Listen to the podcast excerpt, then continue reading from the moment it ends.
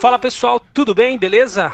Aqui é Rodrigo Pichait, editor do Arcade e host aqui do Arcadecast. Está começando agora a quarta temporada do Arcadecast, o podcast oficial do site Arcade, onde a gente se reúne aí com uma periodicidade aleatória para falar sobre videogames e assuntos relacionados. Já me apresentei, né, Rodrigo Pichait, diretamente de Curitiba, e hoje estou aqui com uma mesa composta por pessoas que vocês já conhecem e uma convidada muito especial. Antes de apresentar a convidada, vamos apresentar a mesa, começando por ele, nosso queridíssimo fã de Metal Gear Solid, Renan do Prado. E aí, meu querido? E aí, pessoal, como vocês estão? Como está a quarentena de vocês? Espero que estejam em casa e respeitando as normas. É, isso aí, tem que respeitar as normas mesmo, porque o povo tá vassourando e o corona tá dominando. Temos aqui também um cara que gravou, acho que o podcast que ele participou da última vez foi o de Bandersnatch, e hoje ele está aqui como mediador da nossa mesa, que é o Montanaro. E aí, meu querido, tudo bem com você? Salve pessoal, beleza? Estamos aqui juntos e separados para conversar um pouquinho sobre algo que a gente nem conversou nos últimos tempos, né? Dessa fãs, acho que ninguém falou sobre isso nos últimos, sei lá, nos últimos 10 anos, talvez. Tamo junto, vamos falando. E para fechar essa mesa, como eu falei, temos uma convidada muito especial que a gente já bateu um papo com ela lá em 2016 mas agora ela está aqui de volta para falar sobre o seu novo trabalho, né, que é The Last of Us Part 2. Estamos aqui com a Luísa Caspari, a voz brasileira da Ellie. Tudo bem com você, Luísa? Eu tô bem, meus queridos. Feliz de estar aqui com vocês de novo, nessa versão ruiva, mais Ellie do que nunca. Ruiva é quarentena. Verdade, não tá fácil, né? É, meu povo. Então, gente, a Luísa, para quem sabe, para quem não sabe, ela é a voz brasileira oficial da Ellie em The Last of Us. Então, ela deu voz à personagem no primeiro jogo e agora The Last of Us Parte 2, ela retornou o papel aí, a, a Sony mantendo, né, o padrão de qualidade aí da, da dublagem. Isso já nos leva para nossa primeira pergunta, né, que o primeiro The Last of Us, ele foi como todo mundo aqui que jogou dublado sabe, ele foi um, um divisor de águas, assim, né? Foi um jogo que elevou o patamar de qualidade da dublagem aqui no Brasil. E isso deixou uma expectativa, né? Criou uma expectativa muito grande, até por, por ser a sequência, o jogo foi eleito o jogo da década, né? The Last of Us é um fenômeno cultural, assim, gigantesco. E ter, receber esse tipo de jogo com essa qualidade gera uma expectativa tanto nos fãs e provavelmente em quem dubla também, né, Luiz? Então eu queria saber, para começar esse nosso papo, como que foi a pressão e a expectativa, assim, de você superar, né, digamos assim, o, a qualidade do, do, primeiro jogo que, que a gente, que tanta gente ama, que tanta gente conhece. Demais. Ah, eu acho que a expectativa sempre existiu, é, é porque eu queria muito continuar, né? Mas ao contrário do que as pessoas pensam, não é o ator que decide. Eu quero continuar fazendo, tá? Na Dog, me chama aí.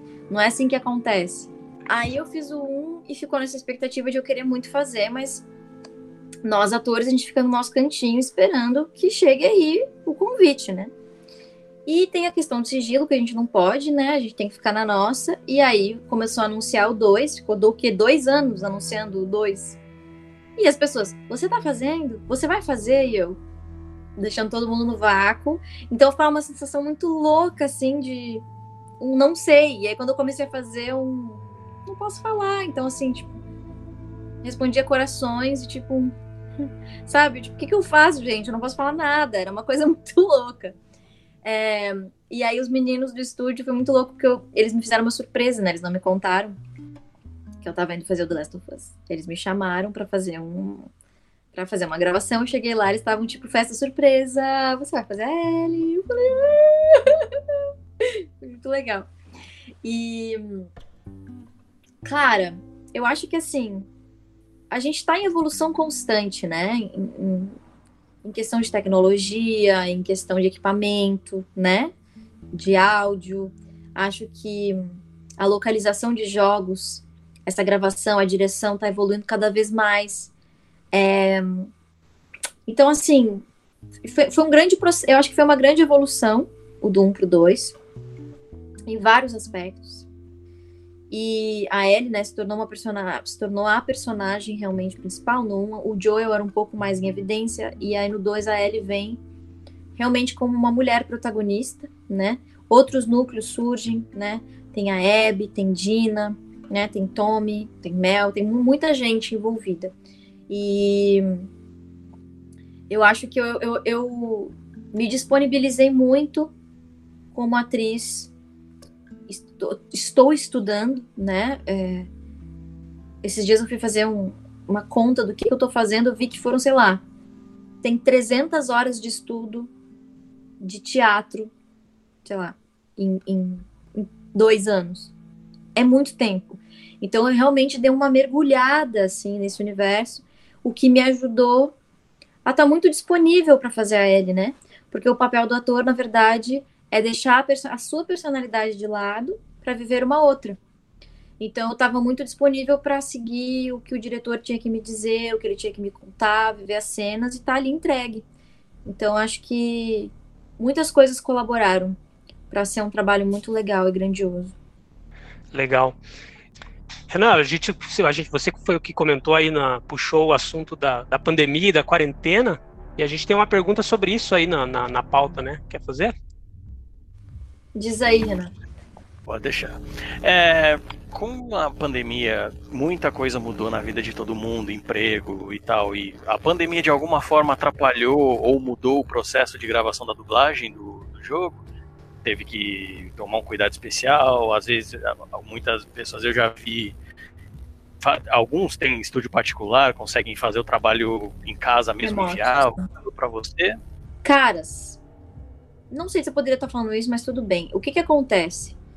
Se o jogo foi lançado no dia 19 de junho, façam o cálculo, e a quarentena começou em março, se a gente tivesse há quatro meses ainda fazendo a, a, localização, a gente estaria um pouco atrasado, certo? Então isso não aconteceu. Esse período de gravações não foi durante a quarentena, tá? Então a gente não passou por isso. Porém, eu já estou num novo projeto. Não posso falar.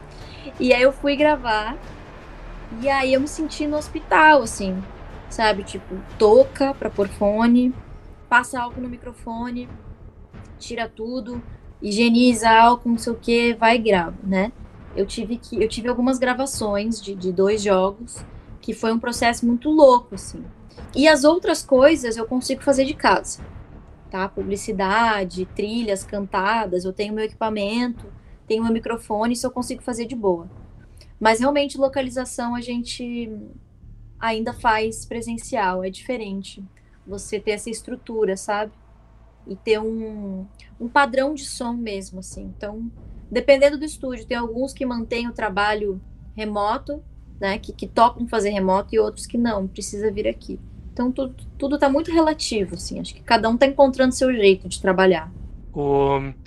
É que assim, claro, né? Isso que você falou, a gente não tem muita noção dos prazos que essas coisas são gravadas, com qual antecedência, mas é que eu pego, por exemplo, o, o Ghost of Tsushima, né? Que acabou de ser lançado. Todo o tempo que eu estive com ele antes do lançamento, a dublagem em português ainda não estava disponível. Ela entrou num, num patch de atualização assim que chegou faltando três dias para o jogo lançar, sabe? Ah. Não sei também se eu podia, eu não sei se eu podia estar falando isso também, sim, inclusive. Sim. Mas tipo, ah, mas a impressão que deu é que a coisa. Você recebeu o jogo adiantado, é isso? Isso, eu recebi o jogo acho que com umas duas semanas e meia é. antes dele lançar. Todo assim. mundo que recebeu aconteceu a mesma coisa. Então, se não for você, por alguém vai vir essa informação, né? Tudo bem. E daí eu fiquei pensando nisso, assim, sabe? Que a impressão que deu é que o processo ali deu uma atrasada, ou sei lá, Entendi. não sei em que, é, não, mas em que gente, ponto. No, no The Last of Us a gente não passou por pandemia, não. Pelo menos eu não estive envolvida em gravações durante a pandemia. Que bom. Na verdade, The Last of Us, o problema acho que é que ele passou por uma grande pandemia, né? O mundo acabou, não sei se você sabe, The Last of Us é pandemia total. Exatamente. Na verdade, ele é uma. Ele, ele premeditou, né? Tudo que aconteceria agora. é, a gente eu vou fugir da ordem, porque já que a gente está falando desse papo Tem de pandemia e quarentena. É, você queria entender mais ou menos, então, como que a gente, da outra vez, a gente te apresentou todas as suas funções, hoje a gente já está um pouco mais acelerado. Então, gente, mas para quem não sabe, a Luísa, além de ser dubladora, ela é cantora, ela é compositora, ela é atriz, ela tem, faz publicidade, faz jingle e tudo mais. Como que como que tá a sua carreira em geral, assim, né, nessa quarentena, porque provavelmente show é uma coisa que você não tá podendo fazer, eu presumo, né? Então, eu queria show entender como é que tá. É, show não, não tem show em nenhuma. Não tem como fazer show presencial. É, eu tenho feito bastante lives, assim. Fiz, na verdade, bastante no início da pandemia. Aí depois deu uma canseira, porque falta o. Ah, a gente sente falta de ouvir as pessoas, né? De olhar no olho, de, de ver essa reação, assim, não é a mesma coisa. Mas eu tenho tentado me adequar e, e não ficar aquela pessoa velha, sabe? Tipo, eu sou do tempo que o show era ao vivo. Não, tem que, a gente tem que entender o que está acontecendo e ir junto, né? Senão a gente fica muito cabisbaixo e vai pro fundo do poço. Mas é, eu, eu, fiz algumas lives, eu tenho feito bastante conteúdo, estou produzindo muito conteúdo para lançar de música nova, é, de, de videoclipe, né? Tudo feito da, ou caseiramente, ou em lugares que, tipo, ninguém corre risco, né? Tipo, eu tava numa praia deserta, né? Fui pra praia filmar, coisas assim. Então, tô produzindo bastante material e, e encontrar dessa forma maluca de se relacionar, feito muitos calls com as pessoas. Eu sou uma pessoa muito da galera, né? Sempre tava em show, sempre tava fazendo jump session na minha casa, então é um momento de redescoberta para mim, bem grande.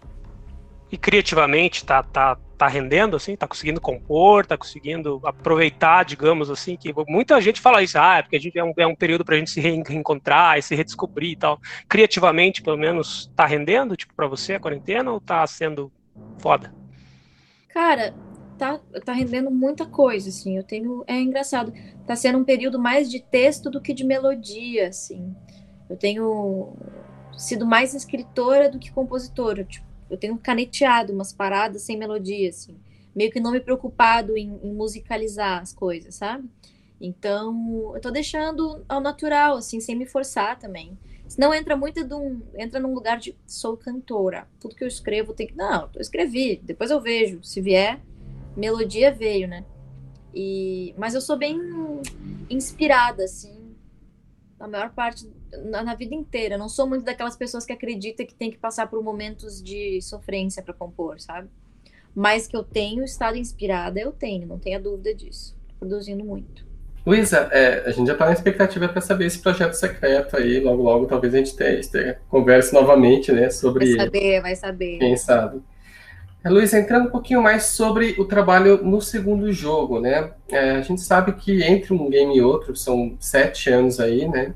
É, e também dentro da vida do próprio personagem a gente tem um intervalo aí de cinco anos, se, se eu estou bem lembrado. E, e aí, aí, a pergunta é a seguinte: ela amadureceu bastante nesse tempo, né? Ela, ela passa dessa adolescente, não diria inocente, porque ela já meio que cresceu nesse mundo meio estragado é, mas ela passa por umas provações muito grandes entre um, um jogo e outro, né?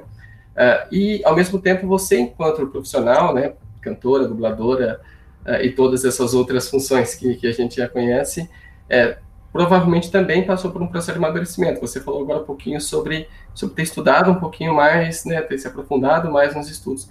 Então, como foi esse processo de, de, de entender a personagem enquanto uma personagem mais inocente, lá no primeiro jogo em 2013, para alguém que é mais casca grossa, alguém que está, uh, é, enfim, quase no mundo sem esperança. Uh, essa interpretação, o que, o que, mudou né, entre a composição de uma, de uma versão e outra da Ellen? Acho que a primeira coisa que eu tenho para te dizer em relação a isso é que é dá até medo o quanto a personagem ele tem a ver comigo, assim, com, com a Luísa, sabe? O quanto eu me identifico com ela em vários aspectos. E como tem muitas cenas que também bizarramente lembram coisas da minha infância. Tipo, a cena da girafa no, no, no jogo 1. Até fizeram uma montagem, assim. Eu tenho uma foto com meu tio, o Ernesto, que, que é o Joel da minha vida, assim, que é meu amigo. Meu amigo, assim, o cara que nunca me tratou como uma criança, mas sempre mandou uns papo reto, conversou coisas muito importantes, me lembrou de coisas, assim. Tipo, eu lembro que quando eu tinha cinco anos, ele olhou para mim e falou assim, ó, te liga, porque eu esqueci da minha essência eu fui ficando adulto e aí eu fui esquecendo do que eu tinha que fazer. Eu sei que eu vim para fazer alguma coisa, eu esqueci. E tu ainda tá na fase de lembrar.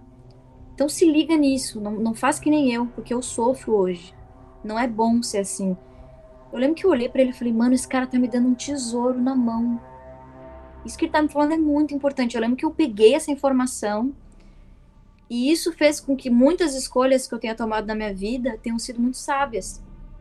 Porque eu lembrava, oh, putz, peraí, ele me lembrou daquilo. Peraí, o que, que a minha intuição e a minha essência me diz? Vai por aqui, sabe? Então, eu acho que eu amadureci muito cedo, assim como a Ellie, né? Eu, eu fui pra vida, eu comecei a trabalhar muito cedo, queria muito ser adulta para ganhar minha grana, ser independente, sabe? E tinha essa parada, assim, de querer fazer o meu, de acreditar que eu não preciso de ninguém, que eu dou conta de tudo sozinha, saca? E nesse período, entre um jogo e outro, aconteceram algumas coisas. A primeira é que no jogo 1 eu tinha que dar um migué na voz, de deixar minha voz um pouco mais aguda, né? Então eu ia para um lugar um pouco mais agudo, colocava um pouco mais de ar na voz, Joel, para, sabe? Falava nesse lugar, que não é um lugar natural, meu lugar natural é um pouco mais grave, que é tipo a L de agora. Então não precisei fazer nenhum ajuste vocal para fazer o, o Last of Us Parte 2. Então isso foi muito confortável. Por outro lado, eu me senti muito mais pronta para vivenciar as cenas, as cenas intensas, as cenas de dor, as cenas de, de choro, de grito, é, porque nesse trabalho de teatro eu, eu, percebi muitas travas que eu tinha. Né? O teatro, eu não sei se você sabe, mas é a primeira forma de terapia humana, né? E isso é muito pouco lembrado. Então, quando a gente faz teatro, a gente acessa bloqueios na gente, né? E um dos meus maiores bloqueios, sabe qual é? Gritar em cena, ser grossa, fazer uma menina filha da puta. Eu, tipo assim, eu, eu, eu dou uma travada. Por quê? Porque na vida eu acho isso ó. Eu tenho pavor de barraco, sabe essas coisas? Tenho pavor, não brigo. Falo, gente, a gente pode conversar, vamos manter a educação. Eu sou muito essa pessoa assim, calma, e, vamos falar baixo, sabe? Então, ter que fazer a L para mim é um outro lugar. É uma frequência que não é que eu habito no meu dia a dia. Tipo assim, vai tomar no cu, caralho! Sabe? Uau! Berrar, mano. Vai, punch, porra! Drive na voz. Não tem meio grito. Ou tu grita ou tu não grita. Sabe? Então, assim, eu tive que botar para fora muitos monstros e muitos medos e muitas coisas que que eu não acho que é certo, mas foda-se, não sou eu, é a Ellie. A Ellie é assim, sabe? Ela precisa ser, ela precisa ter vida, senão vai ser a Luísa fiqueando uma personagem. Então eu sinto que foi muito um, um treinamento de, ô, oh, baixa a bola aí, mano. Não é sobre você. Vive a personagem, caralho. Você não quer ser atriz? Então foi muito esse processo de. Acho que de humildade, sei lá. De baixar a bola mesmo. E assim, já nesse mesmo assunto, você falou que é, muita coisa é, é, você entrega na personagem, a personagem coloca em você, né? Sim. Em todo esse processo. E The Last of Us Part 2, é, evitando entrar em spoiler, tem muita cena bem pesada e bem marcante. E como atriz, é, essas cenas em específico, elas acabam afetando você, de, acabaram afetando você de alguma forma? Muito eu, eu até saiu hoje uma, uma entrevista na UOL que eles pegaram justamente a, a, parte que eu falei, né, da, que a gente sabe que parte é essa, que é, eu acho que é a parte mais triste, né, logo no início ali do, do game, e hum, eles usaram isso no título, né, a, a atriz de não sei o que, chora durante as gravações, que é muito louco, porque por mais que você esteja em prontidão para viver uma parada, não é que você finge que está sentindo, né? Quando você está fazendo uma gravação ali está, e você está lendo aquele texto, entendendo qual é o contexto e vendo aquela cena, não é assim, ah, fingir que estou sofrendo. Não, é você sofre, né? Porque não tem como não sofrer, né? Vocês que, que jogaram, você, eu sei que não é fácil assistir. Imagina fazer isso, né? Então, a gente vive isso, né? E aí, por mais que você esteja preparado, puta, você viveu aquilo. E viver aquilo significa que vai te afetar sim. Você fisiologicamente vai ser afetado. Tipo, eu não consegui continuar depois. Eu tive que parar, jogar uma água no rosto, tomar um café. Eu não fiquei bem, sabe? Não ficou tudo bem. Tipo, vamos aí, sabe? Acabou de rolar essa parada e vamos continuar. Não, eu precisei realmente dar uma pausa, assim. Então, acho que faz parte, inclusive, do nosso é, profissionalismo se entregar tanto às vezes a ponto de deixar que aquela, aquela cena tome, tome conta de você e beleza, ok, já volto, sabe? Só deixa eu me recompor aqui. Mas eu sinto que foi muito importante isso ter acontecido para ter tido o resultado que teve. Você vê as cenas, né? Porque eu já vi entrevistas de, sei lá, do Guilherme Briggs, assim, de pessoas que dublam, às vezes, animações, né? Tipo, sei lá, Toy Story, coisas assim. E eu já vi dubladores falando que eles não, não veem a cena inteira, assim, às vezes eles estão vendo só Sim. a boca do personagem e tem que dublar só em cima daquela boca e tal, então, tipo, games é diferente, assim, o processo de dublagem? Mudou do, do 1 pro 2? Como é que é esse trabalho então, ali no, no estúdio? É boa essa tua pergunta. Essa cena especificamente que a gente está falando, eu tive acesso. Porém, eu não tive acesso a 85% do game, as cenas. E é assim em todos os jogos, tá? Não é só, isso não é específico do, do Last of Us. Como tem muito sigilo, e a gente grava tudo em numa ordem desconexa, a gente não grava na ordem bonitinho do início ao fim. A gente grava, sei lá, do meio, uma cena do fim, uma cena do início. É, cada dia é um bagulho. Você vai, você vai concatenando e entendendo. Ah, sabe? Ah, eu acho que isso aqui aconteceu. Você vai. Você vai entendendo ou não. Você só entende mesmo depois que você joga ou que você vê o gameplay, no meu caso, né?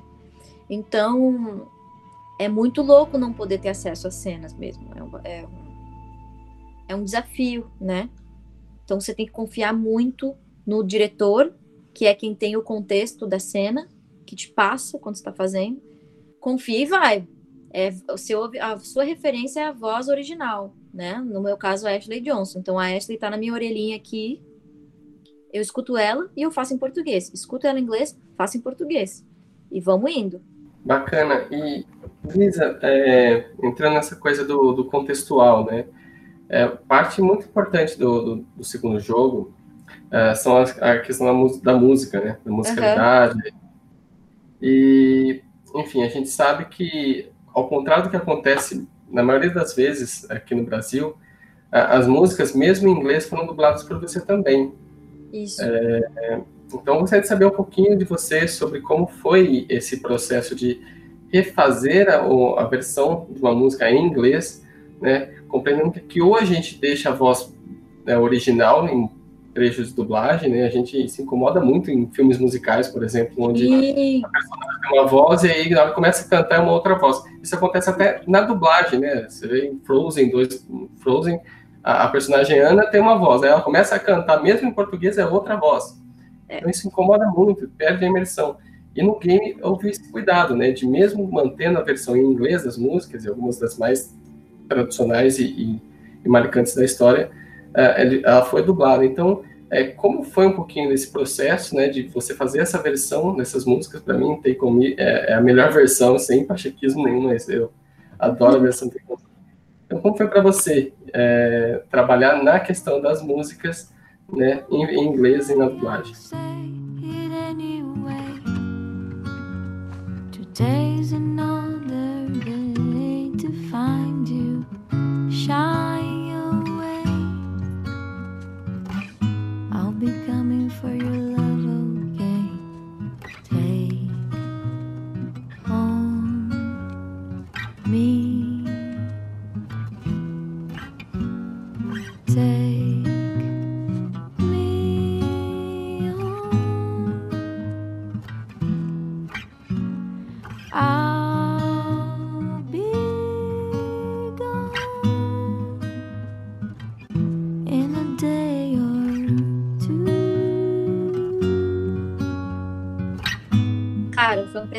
Presentaço, né?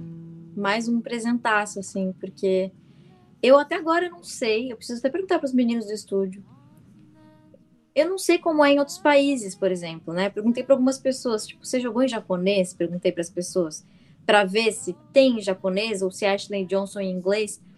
Porque, assim, eu acho que isso foi um presente dos meninos do estúdio para mim, na boa, porque pelo que eu entendi, em outras línguas manteve-se a voz original da Ashley, e em português usou a minha, não tenho certeza. Mas é muito louco, porque a minha voz é muito parecida com a dela. E eu grudei na referência, né? Tipo assim, aí de novo vem. Foda-se a Luísa cantora. Não estamos falando de ti. Baixa a bola de novo, bolinha lá embaixo, né? É, não é cantora. Como que a Ellie canta? A Ellie canta delicado, mano. Ela tá aprendendo a tocar violão, tá ligado? Tá cantando pra Dina. We're talking away. Não, não é musical, né? We're talking away. Nossa, não, pelo amor de Deus, né? Não, aquele arquétipo de cantora que emite a voz. Socorro, pros credo. Então, louca, né? Já, já disse que não gosta de musicais, já deixou claro que também tem agonia. E, e puta, eu fiquei muito feliz. Eu tenho que perguntar para os meninos qual foi, assim, se eles só falaram para Nordói confia, a nossa voz brasileira é cantora, ou se eles não falaram nada e mandaram de presente. Eu não sei até agora, não perguntei para eles. Foi, é que para mim foi tão natural, porque assim, ó, eu trabalho meio a meio como atriz e cantora, né? Eu, eu falo muito durante os meus dias e canto muito durante os meus dias. É meio a meio mesmo, não tem o que, que você faz mais, eu faço tudo ao mesmo tempo. Então, para mim foi muito natural. No dia que eu cheguei e o André me falou: Você vai cantar hoje e tal, eu falei: Tá, que legal, tá bom. Aí eu assisti uma vez a cena, eu, ai, take on me, nossa, óbvio, claro, vamos lá. Tá bom. Aí eu cantei. Porque outra coisa que, que a gente nunca sabe é o que a gente vai gravar. Eu sei o projeto, mas eu não sei qual é a cena, do que se trata, né? Então eu chego, surpresa, hoje é tal coisa. Eu falo, tá bom. Aí você internaliza, tem alguns minutinhos ou segundos para internalizar e já entrar no estúdio e ação. Cara, deve ser muito louco isso, né? Tipo, até por, por questões, digamos, emocionais, né? Como a gente falou, né? As pessoas têm uma, tem uma puta história pesada e tal, então às vezes tem momentos super leves, tem momentos super pesados, né? E. Desculpa, Fábio. Não, é que eu ia falar sobre isso que você tá falando, eu tô lembrando. Que, tipo assim, ó, às vezes eu tô numa cena mal fofinha, tipo, ah, gente, spoiler. Se você tá aqui vendo isso não jogou, com licença, pausa e põe pra frente aquela série. Por exemplo, quando ela tá com o bebê, né? Ela fica falando coisas muito fofinhas, tipo, bebezinho, batatinha, né? Ela, ela tá num lugar assim, maternal. E aí, do nada, gente, às vezes eu tô fazendo isso, só que o próximo arquivo é ela socando a cara da Abby, entendeu? Então eu tô lá, batatinha, oh, morre, filha da puta! Aí eu tenho que, tipo, você sai de uma mãe pro monstro. E é real, real, isso acontece direto. Então, tipo, eu me sinto muito no tênis, tá ligado? E aí, pra onde vai? Vai bola fora ou bola dentro? Defendendo bolas, assim, tipo, não, goleira, assim. Você vai sacando as vibes e muda, tipo, do nada. Parece que você fica perdendo botõezinhos de humor. É uma loucura. E os, os, flashbacks, que, que o jogo, uma parte muito importante deles são os flashbacks, né? Que mostram Ai. o período, o período passado entre o primeiro jogo e o segundo. Isso. E coisas que a gente não viu, né? Da relação do Joe com a Ellie se solidificando ali depois do final do primeiro jogo. Como é que foi para você voltar a essa, a essa hélice? Você, você, falou que as coisas são gravadas fora de, fora de ordem, então provavelmente você não começou. Ah, vamos gravar primeiro os não. flashbacks com a Ellie jovem e depois a Ellie adulta. Então, como é que foi para você voltar para essa Ellie mais adolescente, um pouco mais rebelde ali, que tem uma outra energia, né? Nossa, ótimo. E é a primeira pessoa que me pergunta isso. Eu pedia pro André, para ficar fiel, eu sempre pedia, bah, galera, eu sei o registro dela, mas por precaução, por favor, uma pausa vai no YouTube e aí me mostra uma parte do game 1 para eu ser fiel, sabe? Então, sempre que surgiam essas frases, é, arquivos desse tipo para a gente gravar, eu pedia para eu me lembrar dessa referência, sabe? Porque assim, não, eu, eu sou muito assim, confio, mas não posso contar com o meu HD, que tem muita informação. Então, assim, vamos, vamos nessa. Eu pedia sempre uma referência minha mesma de voz, para eu dar uma ouvida e uma lembrada da região, assim. Eu acho que esse cuidado que você tem, né, tanto você quanto os produtores, acho que é esse cuidado que, que é um atestado da qualidade desse projeto, né? Porque provavelmente tem gente que não se dá esse trabalho, né? Ah, vou ouvir o trabalho que eu gravei há cinco anos atrás só para saber qual era a vibe, né? É, acho que esse carinho é importante, né, é com, com um projeto importante. dessa magnitude. É muito importante. E tem projetos que não têm esse tempo. Tem projetos que esses cinco minutos, fudeu. Sabe? Tipo, que bom que a gente teve esse tempo e que eu sou muito eu sou muito focada. Então eu erro muito pouco, né? Eu, eu, eu, eu não tenho muitos arquivos que eu tenho que refazer porque eu errei texto, por exemplo, alguma coisa assim. Quando tem alguma coisa de tipo, André fala, Lu, acho que ela tá muito mais brava, vamos fazer mais brava, sabe? Tipo, pede pra refazer e tudo fazia muito sentido. Então, é por isso sempre que eu precisava também tinha esse espacinho, sabe? Você ser um ator que rende em estúdio te abre também te possibilita ter um pouquinho um café um pouco mais longo, o tempo do cafezinho um pouco mais sei lá, ao invés de 10 minutos você tem 20, sabe? Então assim, você acaba ganhando em outros aspectos, né? Inclusive nesse de tipo, oh, vamos parar e ouvir a versão, vamos ouvir a nossa referência no YouTube para eu fazer exatamente a voz. Que já pensou se eu conto com meu HD e faço uma voz um pouco mais velha, não vai ficar igual, sabe? Então, vamos ser fiéis ali, né? Bom, agora puxando um pouquinho da, da sua carreira musical e também traçando um paralelo com o jogo aqui. A gente Boa. sabe, a gente já, já conversou sobre isso no, na primeira vez que, que a gente bateu um papo, sobre como você é uma pessoa engajada com, com acessibilidade para pessoas uhum. com, com deficiência e tal, né? Você Isso. realmente levanta essa bandeira na sua carreira de várias maneiras, né? O seu site é todo. Tem. Como é que se chama? Esqueci, me fugiu o termo agora. Isso, exatamente. Libras, legenda, um monte de coisa. Isso, então você está super engajado com isso e embora acho que você não, não tenha jogado, você, você não joga, né? Você não é uma gamer, né? Você trabalha é. com isso, mas você não joga, né? Eu sei que as pessoas gostariam muito que eu fosse, mas a primeira coisa que eu preciso ganhar é um PlayStation, porque tá muito caro, tá? Então, PlayStation, vamos aí. e, mas assim, o The Last of Us Part 2, ele é, o, acho que provavelmente o jogo mais preocupado com acessibilidade que eu já joguei na vida, assim, sabe? Ele tem, ele se preocupa com pessoas que têm problema de visão, que têm problemas motores, que têm problemas de audição. Ele tem muitas, muitas possibilidades mesmo para você personalizar o jogo e ter a experiência que você é capaz de jogar. Muito legal. Então eu queria saber assim. É, então, eu queria saber qual, como que você enxerga isso, se você acha que, mesmo, mesmo estando meio de fora, se você acha que os videogames precisavam ser mais preocupados com inclusão, afinal você está inserida nisso em outro, em outro aspecto, né, mais musical e tudo mais, mas acessibilidade é importante, acho que em todos os fatores da, da vida social porque, né, acho que aqui no Brasil, se não, se não me falha a memória, tipo, 24% dos brasileiros tem algum algum nível de, de precisam de alguma exatamente. Então assim queria entender de você assim como se você se sente orgulhosa por um projeto que você participa você é tão preocupado com isso e como que você acha que a indústria de videogames deveria encarar esse assunto? Cara eu achei maravilhoso. Eu fiquei sabendo antes né do lançamento assim. Enquanto eu ainda estava fazendo eu fiquei sabendo que isso ia acontecer. E eu lembro que eu vibrei muito assim. Eu falei nossa como que vai ser né isso? E eu fiquei muito curiosa. E uma das minhas maiores vontades de jogar é para testar os recursos de acessibilidade. Porque é algo que eu estudo muito, né? Eu, eu, eu, gosto muito de pesquisar sobre esse assunto, eu convivo muito com as pessoas com deficiência.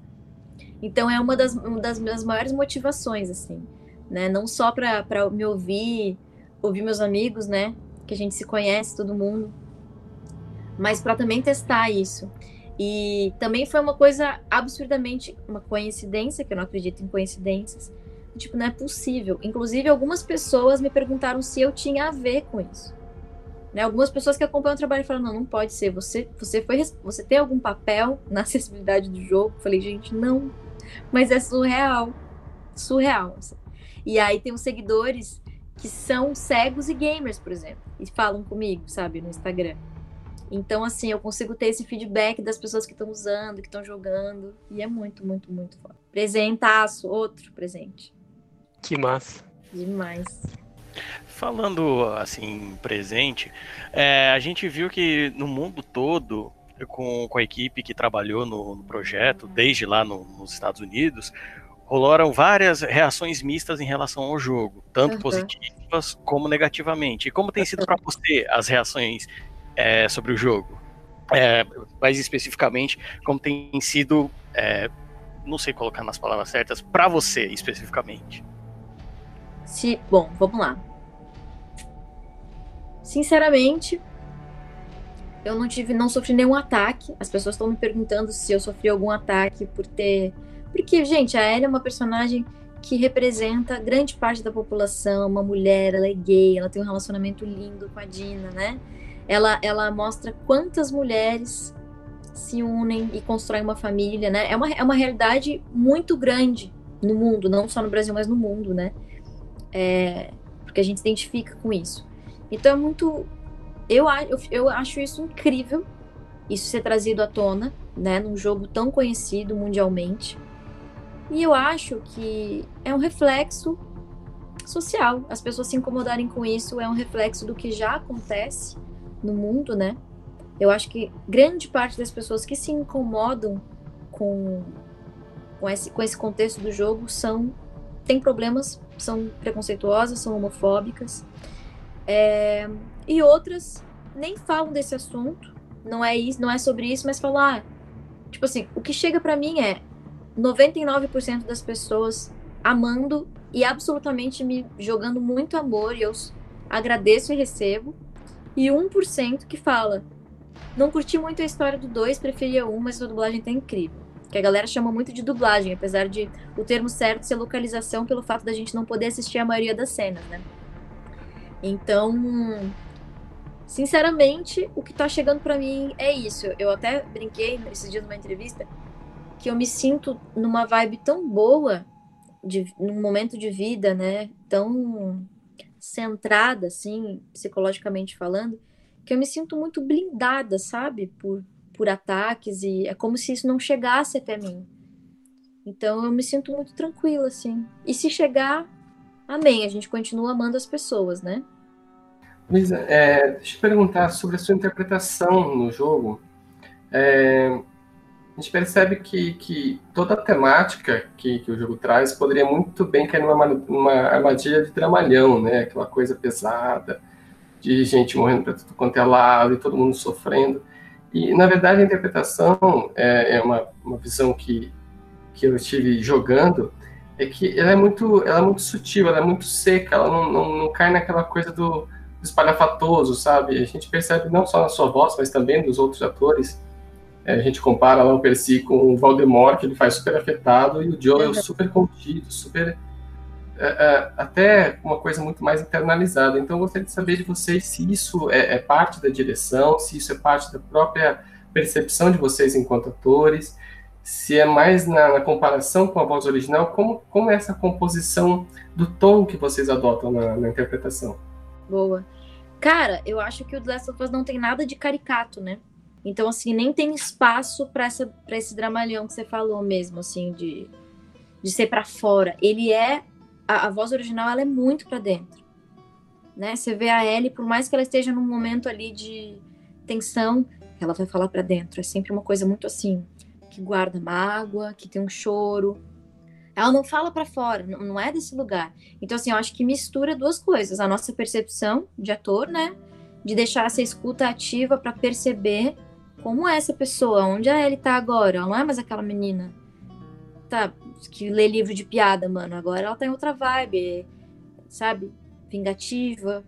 Tem uma, um rancor no coração dela, tem um bagulho ali, sabe? Então, assim, é para dentro. E acho que eu não conheço Luiz Carlos Percy, ele mora no Rio de Janeiro, a gente nunca se encontrou, infelizmente. Então, assim, eu quero muito encontrar ele e, e, trocar essa ideia, mas eu tenho certeza que é uma percepção, né, de nós enquanto atores, saber isso, porque assim, ó, só o volume de uma fala já te diz muito sobre o personagem, né? O volume, o nível de, de volume de projeção que ele dá. E a gente não tem ninguém falando para fora, né? Assim, então não faria sentido isso acontecer. Mas a direção, ela é fundamental, cara. Fundamental para nos manter num fluxo que faça sentido, né? Porque às vezes pode acontecer da gente chegar, sei lá, muito em outra vibe, não ter entrado no personagem, daí o diretor te ajuda, ó, acho que você tá um pouco fora, dá uma vida aqui. Não chegou a acontecer comigo, mas pode ser que aconteça. Tipo, ó, dá uma vida aqui, vamos olhar essa cena, volta, beleza, vamos ali. Agora vamos gravar, sabe? O diretor te ajuda muito a equalizar, sabe? A te manter no, no lugar onde você tem que estar. Tá. E considerando que você gravou de uma cidade, vamos, vamos pegar o Joel e a Ellie, então, tipo, você, não sei onde você está agora, São Paulo, provavelmente. É, eu gravei em São Paulo, sim. E ele no Rio de Janeiro, tipo. Exato. Então, assim, é incrível como vocês, estando geograficamente tão distantes, tipo, nada disso transparece em momento algum. Tipo, as cenas são lindíssimas, a relação dos dois é maravilhosa. E, cara, é aquilo que você falou, né? Tipo, é um trabalho muito mais de, de direção, de fazer as coisas se conectarem, né? Tem é. Uns bastidores ali envolvidos, mas, tipo, é perfeito, assim, porque parece que se, se me falasse, ah, a Luísa e o, e o dublador Joe estavam no mesmo estúdio ali gravando uma conversa, sabe? Eu super uhum. acreditaria, porque é muito natural isso. Legal você falar isso. É, e videogame a gente grava tudo isolado, a gente não. Não é que nem voz original, né? Quando a gente faz animação no Brasil, com voz original, a gente grava realmente tipo rádio novela, todos os atores juntos. Mas dublagem e game é todo mundo isolado, numa cabine, só uma pessoa. Então, é uma das melhores coisas que mais, tipo, fica, a gente fica, caramba, ficou linda essa cena. É, é, a gente saber que a gente nunca gravou com a pessoa. E como pode, né, dar tão certo, assim. É muito legal. Bem louco isso mesmo. Uhum. É, bom, você falou aí de, de, desse processo né, de dublagem de games, e você já disse aí que você não pode falar que você está com dois projetos novos, né? Isso. E do, o, o primeiro The Last of Us foi a sua primeira dublagem de game, certo? Eu acho que eu tinha feito uma ponta em Killzone antes. Fiz um filme, uma figuração, e em Uncharted. Fiz umas pontinhas, assim. É verdade, foi a Helena, né? Em alguns Helena dos Uncharted. Do, Uncharted uhum. 3. E de lá para cá a gente sabe que você teve um papel importante em Far Cry, por exemplo, né? Que você foi a Faye. Isso. Então, teve algum outro papel assim bacana que você gostou de fazer? Porque às vezes é aquilo que eu falo, acho que na época até que eu joguei Far Cry, eu só descobri que era você quando eu vi os créditos rolando, assim, sabe? Porque eu até mandei uma mensagem e falei, nossa, não, não sabia que era você e tal, tipo. Então, assim, quero Ótimo. saber se você. Isso é muito bom. se você e a, inclusive a Fate também canta bastante, né? Ela também Isso. tem uma vibe, tem uma Ela vibe tem bem musical, né? Uma vibe sedutora estranha. Então, do mal. Então, eu queria saber assim, sabe, como é que foi esse, se você pegou gosto por dublar videogame, se é o tipo de coisa que você faz só para pagar as contas, se você gostou de entrar nesse mundo. Cara, tem hora que para pagar as contas nem daria, assim, não é um mercado que dá, não é o melhor mercado do mundo, financeiramente falando mesmo, assim o mercado que mais me, me, me sustenta é publicidade, né? É onde, onde, onde temos money. Eu faço porque eu gosto muito mesmo. Gosto muito, muito, muito. Claro que é um mercado muito legal, não, não paga mal, mas falando em, em proporção, né? Desmistificando isso, publicidade paga muito mais. Teve também a Clementine, do The Walking Dead, né? Ah, você dublou a Clementine? Sim. É que eu não, nunca, desculpa, eu não joguei The Walking Dead dublado, então eu jamais saberia, mas nossa, é maravilhoso esse jogo. É muito maravilhoso. E fiz também o Child of Light, que é um game, ele é uma espécie de, ele é um 2D é, da Ubisoft. Eu fiz a narrativa, muito legal, muito, muito. Você tá mandando os cachorros ficarem em silêncio? Isso foi maravilhoso, as pessoas deviam ver essa cena no podcast, não pode. Porque eu vi você no mudo. A, a, ah, até perdi o fio da meada aqui. Desculpa. o Child of Light já tinha saído na época que a gente gravou o primeiro cast, porque ele, a locução dele é toda em forma de poema, né? Você é uma, é uma, é uma narradora meio que vai declamando a locução do jogo, né? Exatamente, é isso aí. Eu lembro, é, eu Foi lembro. Isso, os jogos foram esses. Então você tá curtindo e agora tá com projetos novos que infelizmente você não pode falar. fazer game é muito legal, na verdade, eu acho que se eu for contar, eu faço tipo uma média de um game por ano, vai. É bastante. Um, um game por ano é bastante. para quem começou. Eu comecei a fazer game quando games quando, quando o mercado de games começou a aquecer no Brasil, que foi 2011, né? Então eu fui eu fui evoluindo junto com, com, com esse mercado, né? E é louco porque a dublagem para mim, falando em dublagem, né, no mercado de dublagem, não é um mercado onde eu atue muito. E sempre me pareceu um lugar muito fechado, assim, de pessoas que já trabalham. E eu sempre me senti num lugar do tipo, ah, não, já tem uma galera fazendo isso, não vou nem me meter aqui. Só que o mercado de games acabou me chamando, assim. E eu comecei a fazer. E eu percebi que era um, um lugar onde tinha essa, essa abertura de mente, assim, do sentido de não ter ainda pessoas muito fechadas que já fazem isso, sabe? Que dominam o mercado. Aí eu falei, ah, beleza, nossa, que legal, já faço parte disso. Foi muito natural, assim. Que massa. E aquilo que a gente falou, né? Acho que The Last of Us Parte 1, em grande parte, é o jogo que fez, acho que, o Brasil olhar para a dublagem de, de, games de outra maneira, pela qualidade e tudo mais.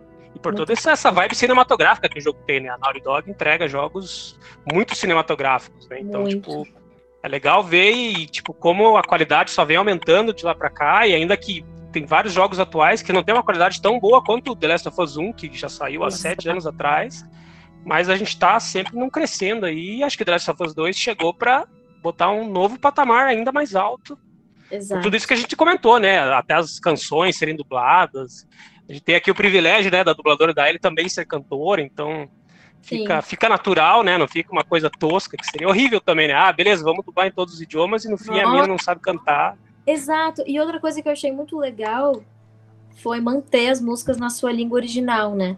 Que é muito louco, porque não dá nem para dizer que eu dublei Take On Me, por exemplo. O que que eu fiz? Eu, eu recantei, mas foi em inglês, então não é nenhuma dublagem, né? Eu, eu, eu regravei na língua original, que é o inglês, né? E foi uma escolha maravilhosa. Imagina o Take On Me traduzido, não faria sentido nenhum, gente, pelo amor de Deus. É um clássico da música do mundo, não tem como. Tem coisas que são intraduzíveis, não dá. Exatamente. E essa música, esse momento do jogo é muito especial, é muito bonito. É. Realmente, Take On Me dublado não faria sentido nenhum. Uh -uh. Mas acho que é isso, Luiz. Acho que o nosso tempo aqui já está estourando. Vamos falar então só para só encerrar, assim. É, a galera que quiser ouvir tuas músicas, né? Como a gente falou, Luiz é cantora, tem. Seu Uhum. trabalho tá no Spotify, né? Tá em tudo que é lugar, Sim, tem tudo aí, sim. teu canal, seus. Por favor, faça é seu jabá. encontrar. Gente, digitou Luísa Casper, e graças a Deus meu nome é estranho. Não tem outra Luísa Casper, tá? Luísa com Z, Casper com C e Y no final. É, meus arrobas são tudo arroba Luísa Casper, né? Twitter, Instagram, até TikTok nós temos. E, Aff, né, gente, fiz, mas não uso, né? É, meu YouTube é Luísa Casper Music. Aí eu tenho um vlog que é o Lulu TV Oficial também, que tem uns, uns vídeos onde eu falo bastante sobre o mercado de voz também. E hum, acho que é isso, facebook.com.br Luísa Casper. Não, tem muito mistério. Meu site, luisacasper.com.br e digitou Luísa Casper no Spotify, em qualquer plataforma você me encontra. Passe a seguir, escute o artista independente. A gente precisa muito do seu play. Aquela faz Java. não, mas tá certo, cara. né? Não sei como é que funciona a questão de royalties aí do Spotify, mas todo play é importante nessa área. né? É importante, cara. Assim, na verdade, também não ganhamos muito com, com royalties, né? Aí, aí é um outro assunto pra gente falar pra caramba, que é direito autoral, que é uma coisa que eu também pesquiso desde sempre, né? Precisei entender sobre isso, já que é um mercado que eu atuo. E as plataformas digitais, elas distribuem proporcionalmente, né? Então, claro que uma Anitta que tem milhões de plays ganha muito mais que uma pessoa que tem 20 mil plays, por exemplo, numa música, né? A distribuição ela é, relati ela é proporcional, aliás. Por isso que é importante os artistas independentes terem plays, até pra gente ir parar em playlist. Porque o Spotify, por exemplo, ele tem tipo um sensor. Quando ele vê que um artista tá muito na playlist das pessoas, por exemplo, tipo, nossa, esses dias eu fui olhar, as minhas músicas estão em 2.500 playlists de pessoas. Eu falei, caramba, é muita gente que pegou minha música e quis botar na sua playlist, sabe? Isso é muito legal. E parece que não é nada, mas você já tá ajudando, porque faz com que o Spotify pense, opa, deixa eu olhar esse artista.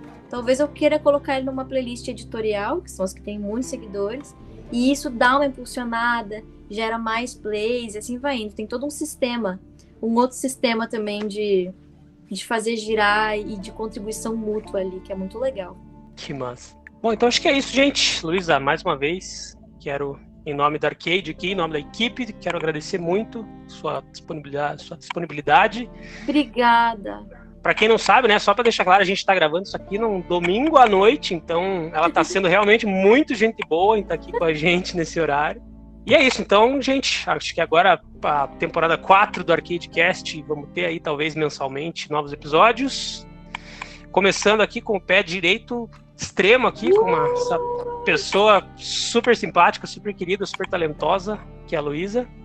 Lulu, obrigado mais uma vez, tá? Queridos, vocês são uns amores. Obrigada pelas perguntas incríveis que vocês fizeram. Muitas ninguém, é, ninguém ainda tinha me feito, né?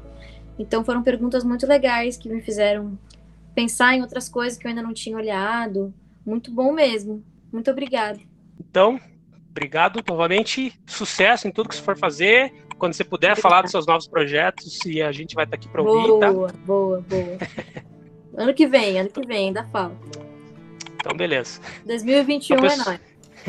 É nóis, tamo junto. Então, gente, é isso. O Arcadecast de hoje fica por aqui.